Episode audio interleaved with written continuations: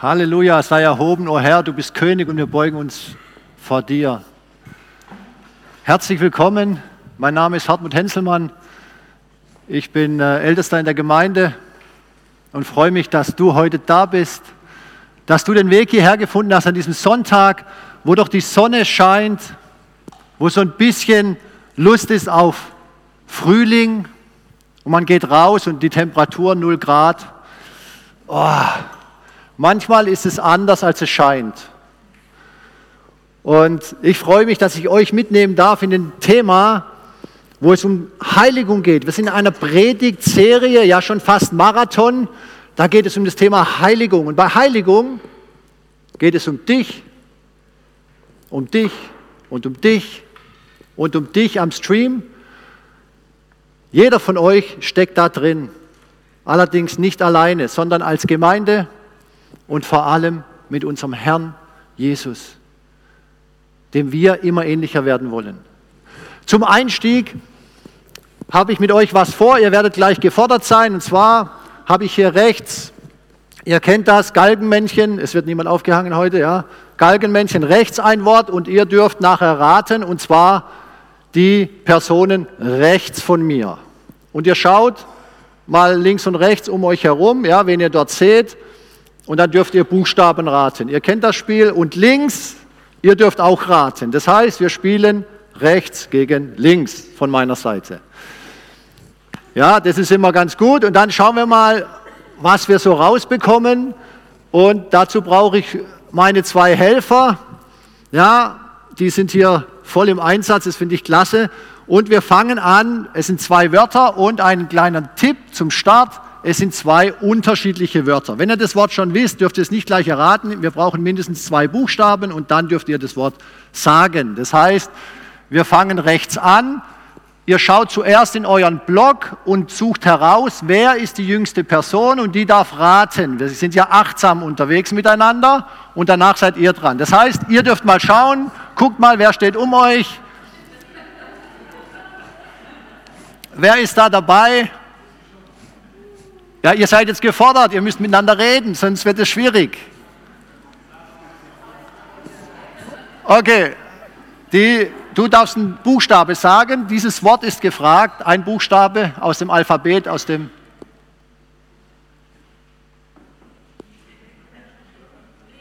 E.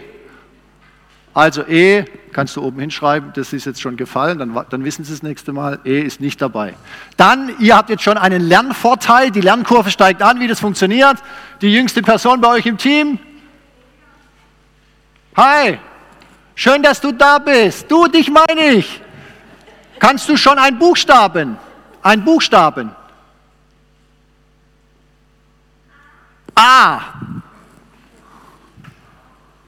Ne, na, kein A drin. Jetzt nicht wieder die gleiche Person, findet mal raus, wer kommt so in dem Altersspektrum nach oben, wer könnte hier der nächste. Jetzt wird es interessant, ja. Es darf eine kleine Unschärfe drin sein. Wenn nicht, nimmt er einfach die schönste Person. Und dann wärst du ja wieder dran. Also das wär, geht auch nicht.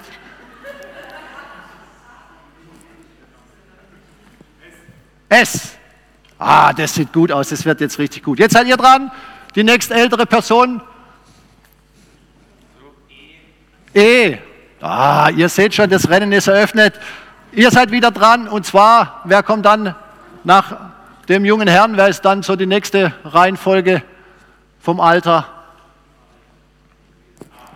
Ah, ja, hier, was gibt es bei euch für Buchstaben in der Reihenfolge? Ich sehe schon, hier gibt es junge Männer, junge Frauen. D. D. D wie Dora ist eingebucht und die legen schon mal Flor. Wie sieht es aus bei euch hier drüben? Wer kommt als nächstes im Alter so? Für ein Ü, Überraschungsei ist es nicht. Ein Ü. Bei euch, wie sieht's aus? Wer darf noch nicht? Wer hat schon mal? Wie? Ein M wie Martha. Das passt ja zum Thema. Und bei euch, wer? S. Z. Ja, und jetzt bei euch habt ihr schon ein Wort im Petto. Demut. Applaus, Applaus. Demut. Darfst du gerade mitnehmen? Demut. Und hier habt ihr Stolz. Jawohl. Und ich sehe schon, ihr seid stolz wie Bolle. Ja, zweiter Sieger ist auch ein Sieger. Und unser Thema heute ist Demut und Stolz. Ja, dürft ihr mal applaudieren, ja? Lass mal noch stehen. Und zwar haben wir hier einmal Stolz und damit es seine Richtigkeit hat, haben wir Demut. Ich werde euch, ja, Stolz und Demut, das ist hier unser Spannungsfeld heute. Was hat Stolz mit dir zu tun und was hat Demut mit dir zu tun? Erstmal Mut. Beides braucht Mut. Und jetzt frage ich in die Runde, wer von euch ist hundertprozentig stolz? Der darf mal strecken, den brauche ich dann hier vorne. Okay, wer ist hundertprozentig voll Demut? Also gut, ihr seid am richtigen Ort, am richtigen Platz, zur richtigen Zeit, weil heute ist unser Thema Demut und Stolz. Das heißt, wir können alle lernen. Ich habe auch nicht gestreckt. Das heißt, das, was ich euch heute mitteilen werde aus dem Wort Gottes, das werden wir sehen, wenn es darum geht. Und dazu habe ich für euch eine Veranschaulichung dabei, wo wir mal schauen, wie das so mit den Menschen und mit Gott und mit der Welt und mit dem Universum so eigentlich funktioniert. Und da haben wir einen König, das ist der König der Neuen. Sein Reich heißt Neun. Und der König hat tolle Ideen und schaut mal, was da denn passiert. Hab ich gut geschlafen. Ah, ist ja auch kein Wunder. Als der größte König, den diese Welt jemals gesehen hat, schläft man halt ganz gut. Ich schau mal mein Königreich. Schön. Und mein Volk ist ja auch schon da. Das Volk der Neuen. Jubelt der Neuen zu. Was will er denn? Ich verstehe das da nicht. Oben, der Hey, König. du, du, huldige der Neuen. Ich habe gesagt, du sollst der Neuen huldigen. Was will er von mir? Das gibt's doch nicht. Da ist er da oben und will den neuen? So eine schöne, das ist die schönste Neun, meine Neun, das Ich Königreich der Neun. neuen. Du sollst der Neun huldigen. Mein König, ich würde dir wirklich gern gehorchen, aber ich verstehe dich nicht. Die verstehen mich alle nicht. Niedriges Volk verstehen nicht die Neun. Ich verstehe ihn nicht. Die neuen? Ich sehe keine neuen. Ich ziehe mich zurück zu meinen Beratern. Du gerade mal da lassen. Die neun. Oder die sechs. Es ist spannend, wie so ein König mit seinem Volk kommuniziert. Der eine ist erhaben und Stolz und Demut, da geht es selbst oder geht es ganz viel um das Thema Haltung einer Person, eines Königs, Haltung von dir und von mir zu deinem Verhalten. Und deshalb ist es wichtig, dass wir mal sehen, mein Sohn hat mich heute Morgen gefragt, mein Kleiner, was heißt eigentlich Demut? Ja, erklär mal dem Sohn, was heißt Demut? Und Demut, wenn wir in den Wortstamm reinschauen, das kommt aus dem Althochdeutschen Diomuoti. Diomuoti heißt Mut zum Dienen. Das heißt, das ist ein Dienemut. Bist du mutig zu dienen? Naja, der König, der gerade hier oben stand, der war mutig zu befehlen und sein Missverständnis auszudrücken, warum denn das Volk nicht versteht, dass es das Volk der Neuen ist. Dienemut. Ich möchte euch einladen, auf der Reise und auf dem Vergleich heute mal einzusteigen, zu sagen, naja, wo bin ich denn schon in diesem Bereich unterwegs, wo ich gerne diene? Und wo bin ich vielleicht in dem Bereich unterwegs, wo ich doch auch den Stolz ein wenig liebe? Nehmt es mit als Vergleich. Wir werden diese Tafel füllen. Und gemeinsam ist es so, dass die Bibel schon sehr viel darüber sagt, was es mit dem Stolz auf sich hat. Ich lese dazu ein paar Verse, die werden nicht angezeigt. Bitte hört kurz zu. Das soll ein kleiner Abriss sein aus dem Buch der Sprüche von Salomo und die Sprüche. Ich habe als ja, Jugendlich habe immer gedacht, naja, Sprüche klopfen, das ist cool, ja. Und dann habe ich mal das Buch Sprüche so richtig durchgelesen und habe gedacht, Mensch, da werden ganz schöne Sprüche geklopft. Allerdings Sprüche mit sehr viel Tiefgang. Und wenn die Bibel etwas beschreibt, sowas wie Stolz und Demut, dann ist es für uns Menschen einfach, weil wir müssen nichts erfinden. Wir müssen nicht erfinden, naja, was könnte das denn sein und philosophisch und was hat es dann zu bedeuten, sondern wir können es einfach nachlesen, mitnehmen und dann ist der Erfolg manchmal einfach umsetzen. Und da wird es schwierig, wenn es in die Umsetzung geht, quasi von der Haltung zum Verhalten. Und dort steht in Sprüche 16, Vers 18, wer zugrunde gehen soll, der wird zuvor stolz. Denn, und jetzt kommt der tolle Spruch, den jeder von euch kennt, der Hochmut kommt vor dem Fall. Ein Spruch, den hört man Land auf, Land ab, ähm, überall, der Hochmut kommt vor dem Fall. 18, Vers 12, Sprüche vor dem Sturz ist das Herz eines Mannes stolz. Und ehe man zu Ehren kommt, muss man demütigen. 29, 23, die Hoffart des Menschen wird ihn stürzen, aber der Demütige wird Ehre empfangen. 11, Vers 2, wo Hochmut ist, da ist auch Schande, aber Weisheit ist bei den Demütigen. Merkt euch das im Alten Testament, ja, im ersten Teil der Bibel steht, die Weisheit ist mit den Demütigen. Das ist schon ein Fingerzeig oder ein Richtungsweg auf Jesus. Werden wir gleich sehen. Und 16, Vers 19, also immer das Bessere. Es gibt so eine, Marke, äh, so eine Einkaufskette, die sagt jeden Tag ein bisschen besser. In der Bibel steht schon, besser niedrig sein mit den Demütigen als Beute austeilen mit den Hoffärtigen, also Hochmütigen. Der Lohn der Demut und der Frucht des Herrn ist Reichtum, Ehre und Leben. Wer möchte nicht gerne leben? An dieser Person haben wir gesehen,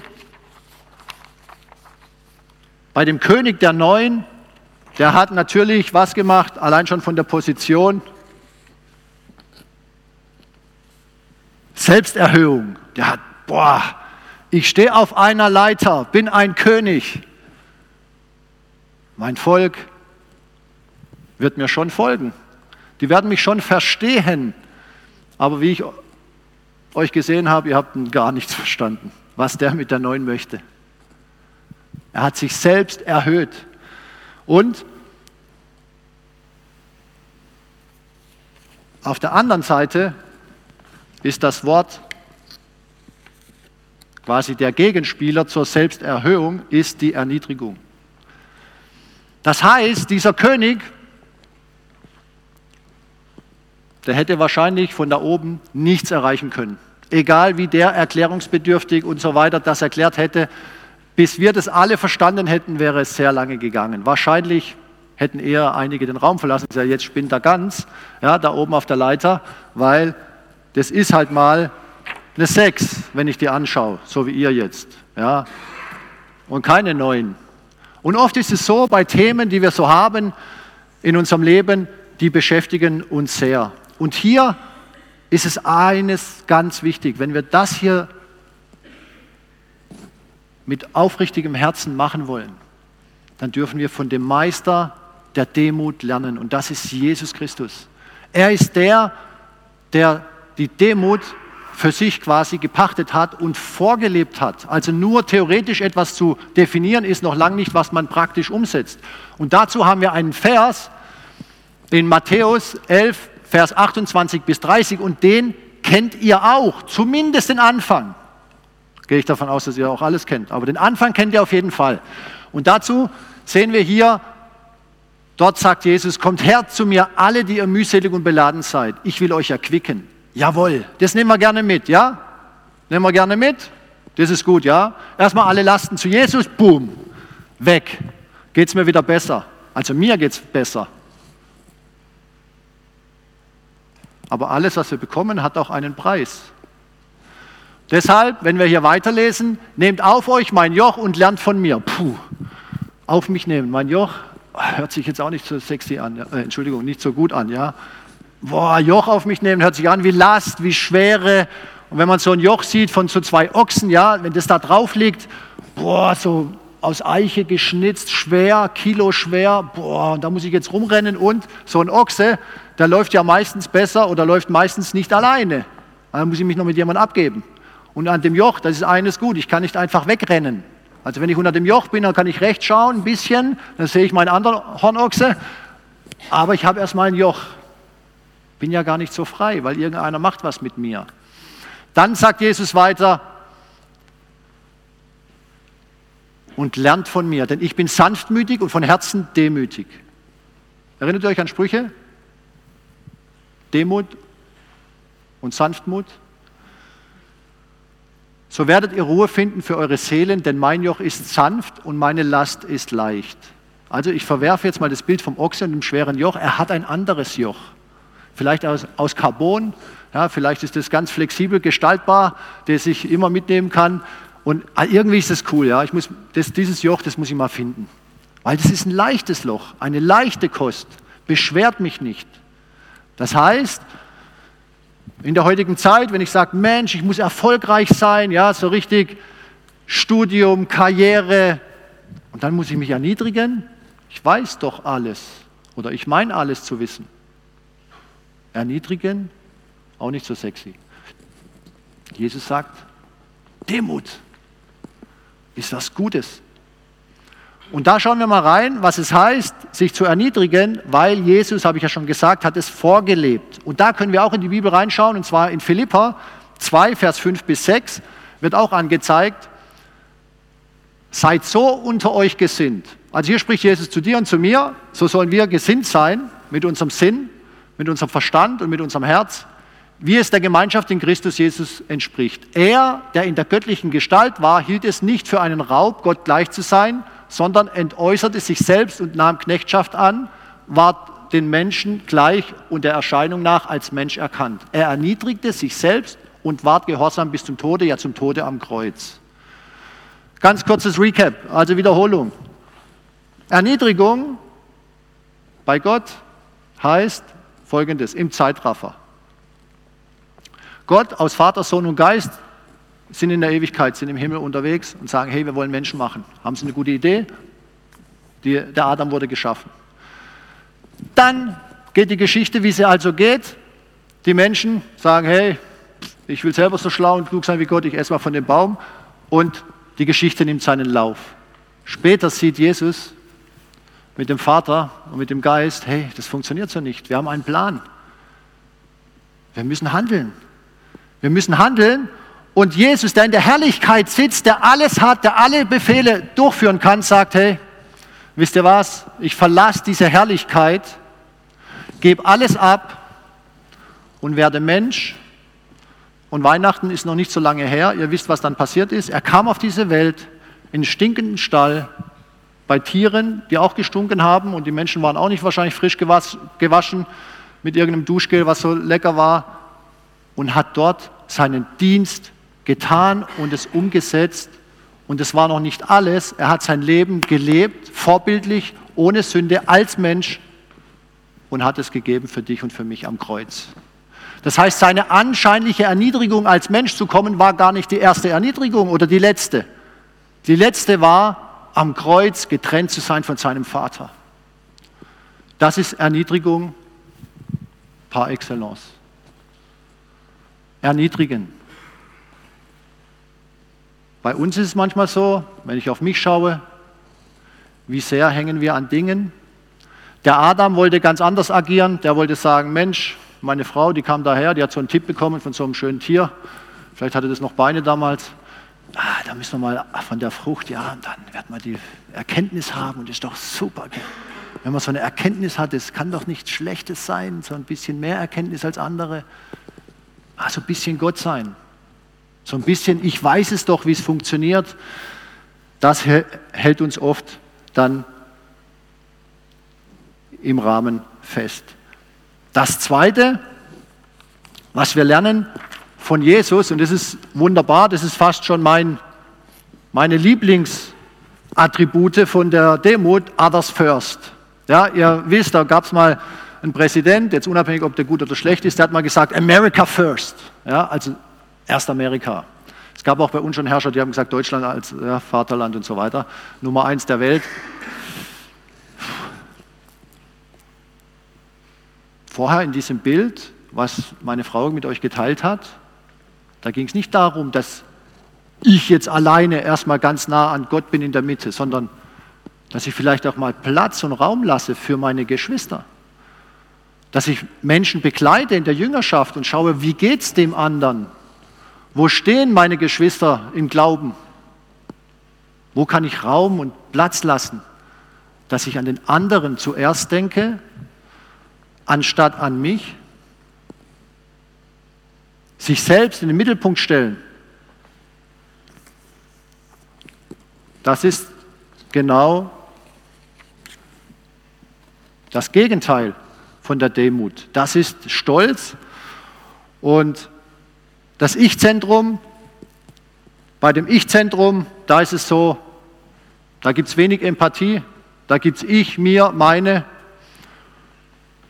da gibt es einen Ego-Trieb, da gibt es eine Alleinherrschaft, da gibt es Menschen, die einen nicht so interessieren, da gibt es nur mein Plan, so nach dem Motto, mein Boot, mein Haus, meine Karriere, mein Konto.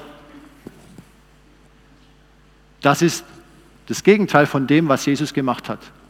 Jesus hat gesagt, ich lasse alle Herrlichkeit, alles Vermögen, alles, was, wo ich gut drin bin, lasse ich hinter mir und ich gehe dahin und ich komme auf diese Welt, um die Welt zu retten. Und dieses Ich-Zentrum wird natürlich heutzutage extrem ausgeschlachtet, so extrem wie noch nie. Ja, Du musst dich selber erfinden, du bist die beste Version von dir sein. Ja, du musst trainieren, erstmal hier Muckis aufbauen und dann kannst du ja stolz auf dich sein. Interessanterweise, das Wort Stolz gibt es ursprünglich nur in Deutsch und Niederländisch. Ich weiß nicht warum, ist halt so.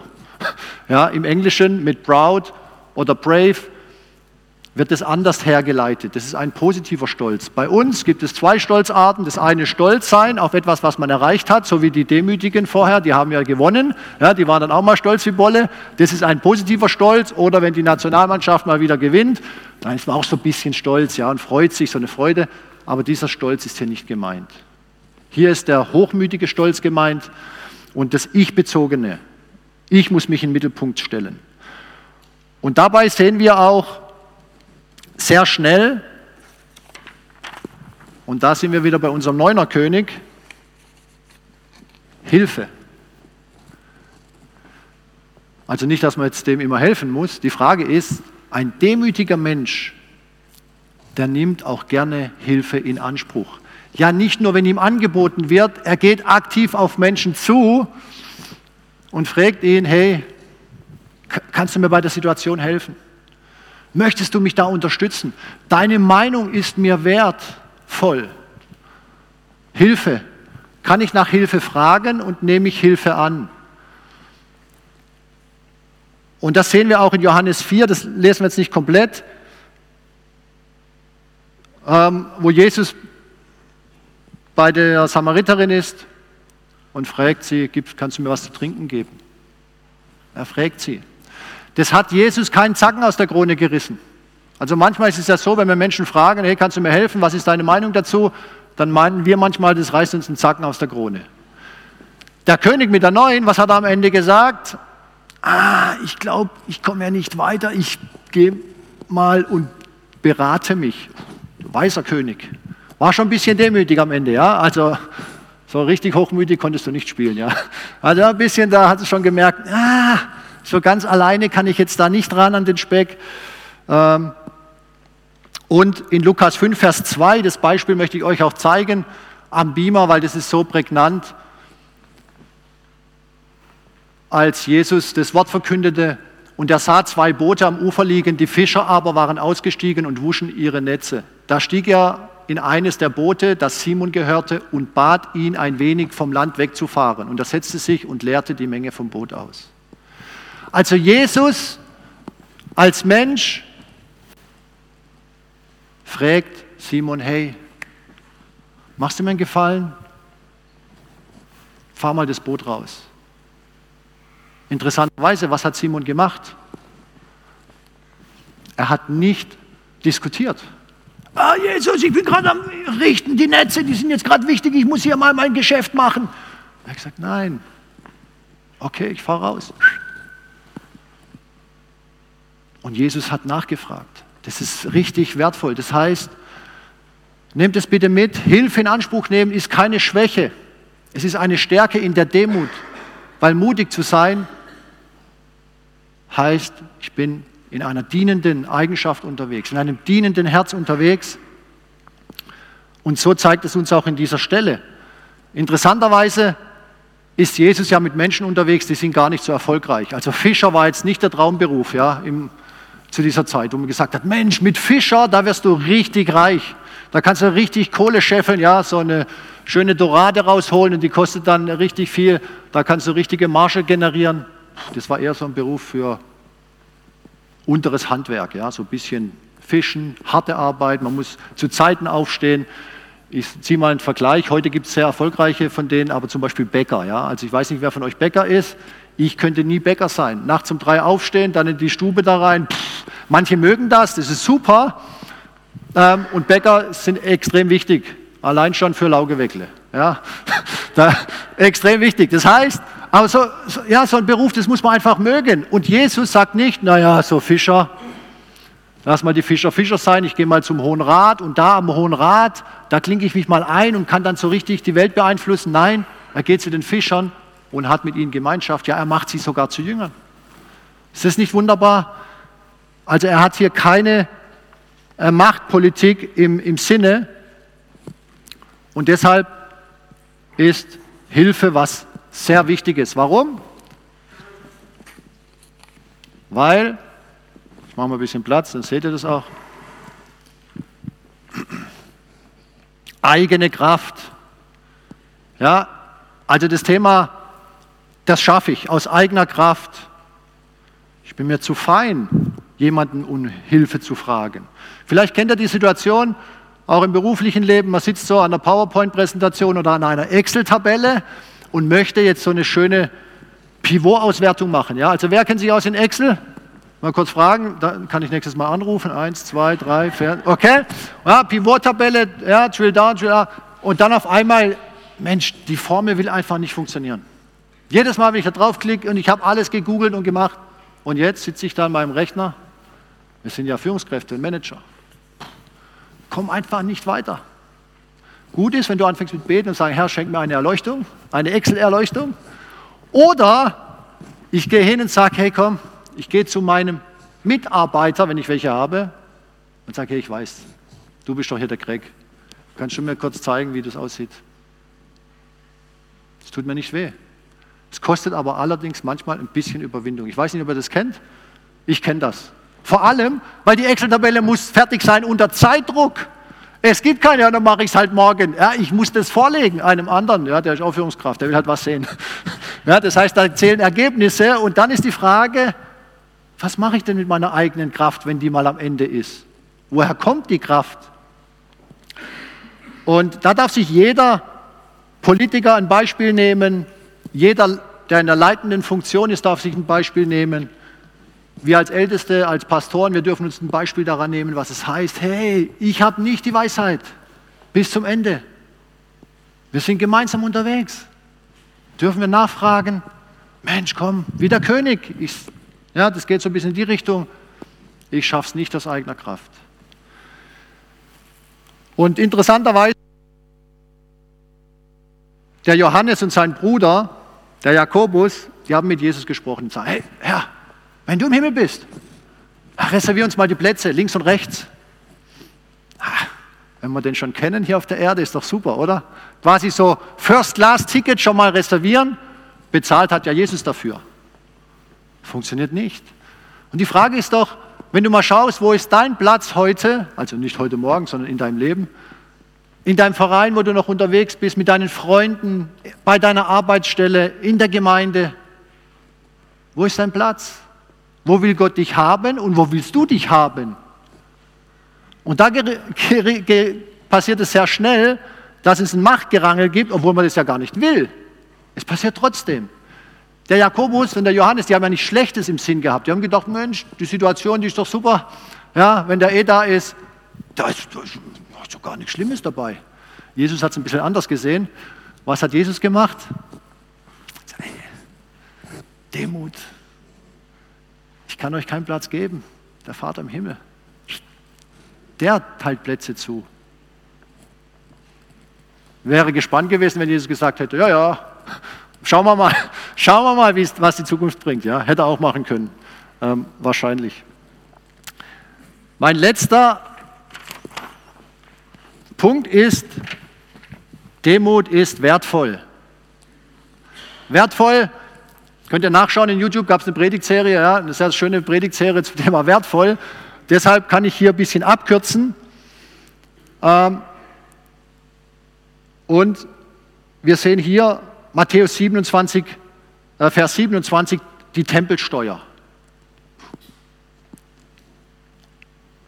Da kamen Menschen zu Jesus haben gesagt, hey, Tempelsteuer zahlen.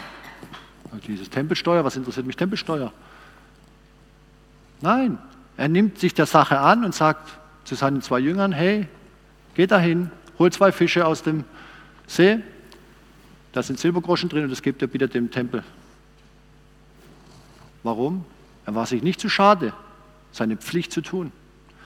Wertvolle Dinge zu tun. Er hätte sich ja darüber erheben können und sagen, pff, Moment mal, ich, Jesus, Tempelsteuer, sollen die in meinem Tempel machen, was sie wollen. Nein, er hat sich dort ähm, quasi untergeordnet und er hat sich nicht darüber hinweggesetzt, dass er im Recht ist, keine Tempelsteuer zu zahlen. Hätte er machen können. Also es ist wichtig, dass man wertvoll miteinander umgeht und manchmal ist es auch wertvoll, auf sein Recht, selbst wenn es die Wahrheit ist, zu verzichten. Das Bild von der Lydia, manchmal ist es nicht, auch wenn es mein Recht ist, ganz nah bei Gott zu sein, in erster Reihe. Manchmal ist es auch demütig zu sagen, hey, ich gehe einen Schritt zurück. Nicht, dass wir Gott verlassen, wir sind ja in diesem Raum. Aber ich trete einen Schritt zurück, vielleicht jemanden ein bisschen vorlassen, vielleicht gehe ich noch einen Schritt zurück und wir sind gemeinsam unterwegs, lebendig befreit und nicht alleine auf mein Recht pochend. Jesus hat uns gezeigt, hey, komm, die Tempelsteuer, lass die Tempel, wir machen das. Nicht auf sein Recht bestehen. Lukas 14, Vers 11 haben wir vorher gehört, wer sich selbst erniedrigt, wird erhöht werden. Und da ist es extrem spannend, dass das Reformationslied von Martin Luther, wie er es geschrieben hat, mit unserer Macht ist nicht getan, wir sind nun bald verloren. Es kämpft für uns der rechte Mann, der ist für uns erkoren, der Herr Jesus Christ. Und diese Eigenschaften von Jesus, die wünsche ich mir für uns, für mich, auch als Gemeinde, dass unsere Gesellschaft und unsere Gemeinde nicht wertlos ist. Wertlos in diesem Sinne, dass viele Kommunikationen, dass man sich nicht sagen lässt, dass man blind ist für Korrektur. Es ist extrem wichtig, dass wir Korrektur annehmen und Wertlos ist auch, wenn man langjährige Freundschaften zerstört. Habt ihr langjährige Freundschaften bei euch? Habt ihr so langjährige, so 20 Jahre Freundschaften gibt es bei euch? Da hinten sehe ich eine Hand gibt es, oh, in der Gemeinde, ja, da sehe ich auch noch ein paar. Ja, manche Hände gehen schnell wieder runter, vielleicht sind die Freundschaften doch nicht so gut. Aber Freunde sind was Wichtiges. Freundschaften, die darf man pflegen. Warum? Weil die sind wertvoll. Die sind wertvoll. Und eine Freundschaft funktioniert nicht mit Stolz und Hochmut. Das ist wertlos. Das heißt, ich ermutige euch, dass ihr dort einsteigt in das Thema Demut versus Stolz, was auch für Hochmut steht. Und ich habe diese Woche da noch ein Gespräch gehabt mit dem Karlfried und der Karlfried darf mal zu mir nach oben kommen mit dem Mikro und darf uns mal was mitteilen.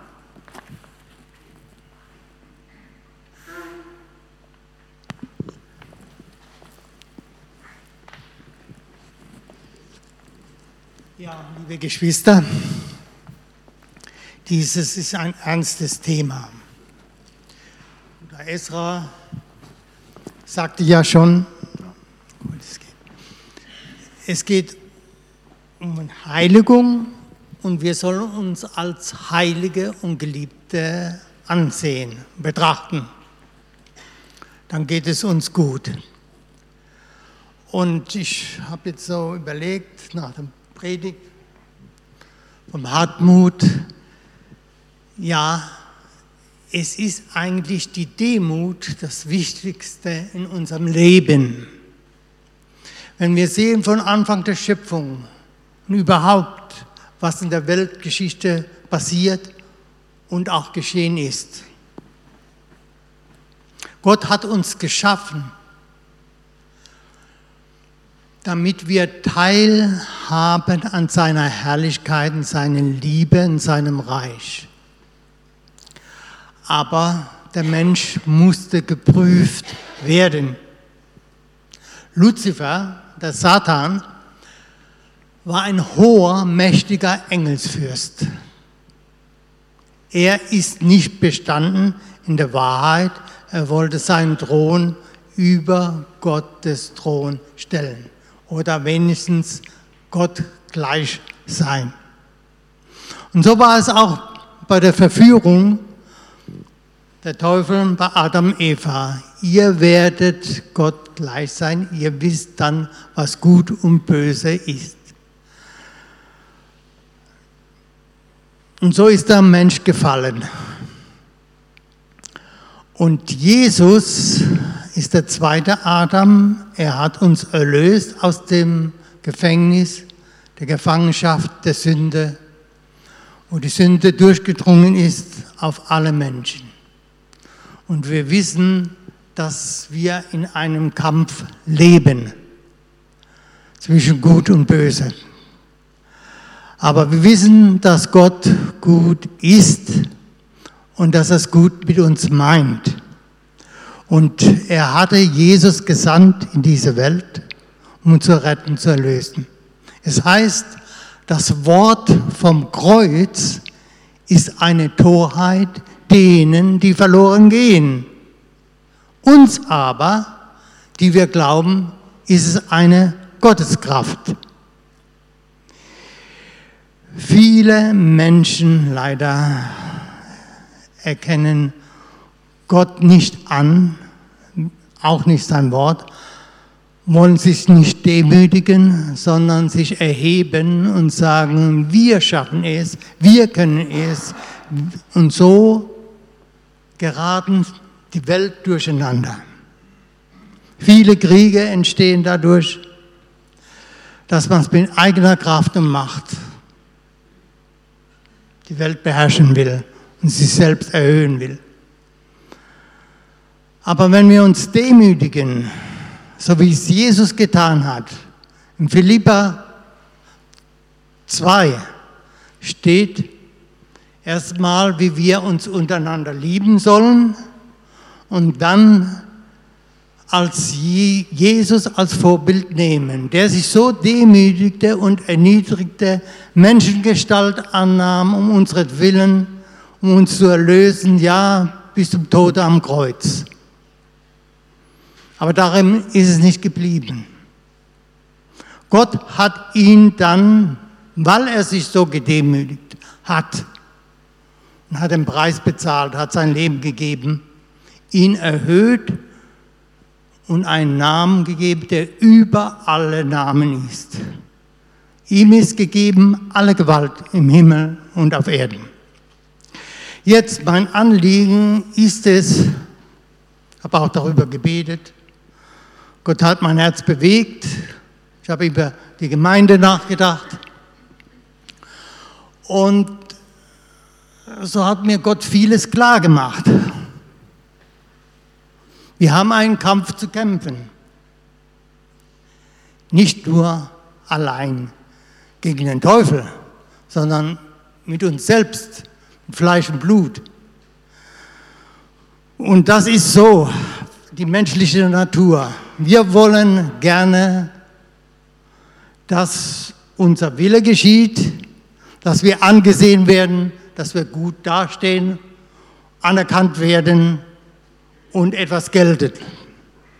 Und so ist es auch nicht wunderlich, dass die Christen, also wir, angegriffen werden vom Feind, wenn wir nicht wachsam sind.